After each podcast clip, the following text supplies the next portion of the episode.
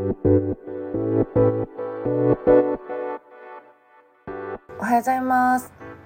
実はですね数日前に髪を赤く染めたらそれがえらく周りの人に好評だったっていうね夏希です。っていう余談から始めてみました。ということで今日は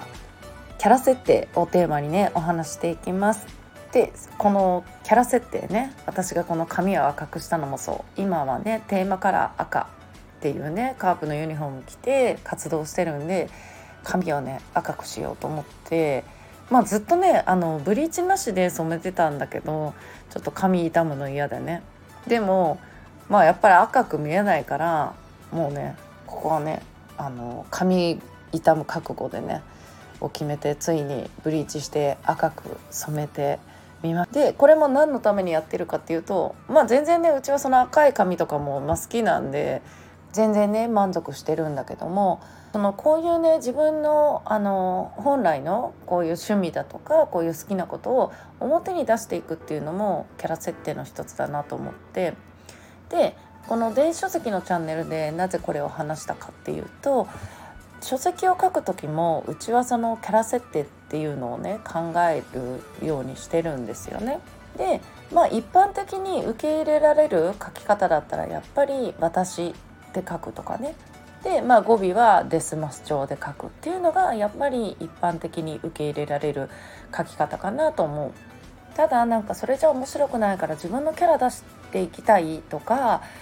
まあそのねターゲットをねこう絞る意味でもその語尾をね話し言葉にするだとか例えば「私」っていうんじゃなくて「まあ、うち」って言ったり「俺」っ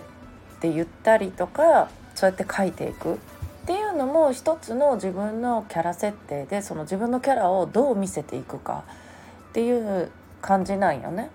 でやっぱりその SNS とかこういうね音声配信みたいにあんまり砕けすぎるとやっぱりあの受け入れられない多くの人には受け入れられないんで、まあ、ある程度はねあの多くの人に響くような書き方違和感を持たれないような書き方の方がおすすめだけどもその中でキャラ設定していくっていうのはあくまでも自分のカラーなんであのそれは全然ありなんじゃないかなっていうのはあの思いますね。結構これね何でもないように思えて私本読んでる時とかやっぱりその自分の中でこの著作がどういう言い回しであどういう感じの人なんだなっていう印象をねやっぱりすごい感じるんですよね。で皆さんも本読まれてる時におそらくねきっとこの著者の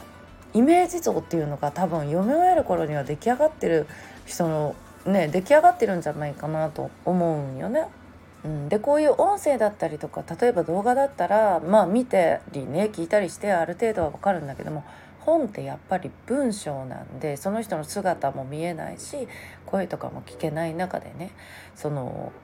共感してもらうっていうことはやっぱりそういう部分で自分を見せるっていうのもある程度はその戦略の一つかなっていうふうにね思ってます。でこのキャラ設定っていうのはまあもちろんだけど本に限らずねいろんなその発信 SNS の発信の中でも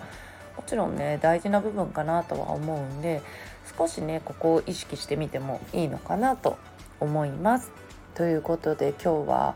赤い髪の夏希がお送りいたしました。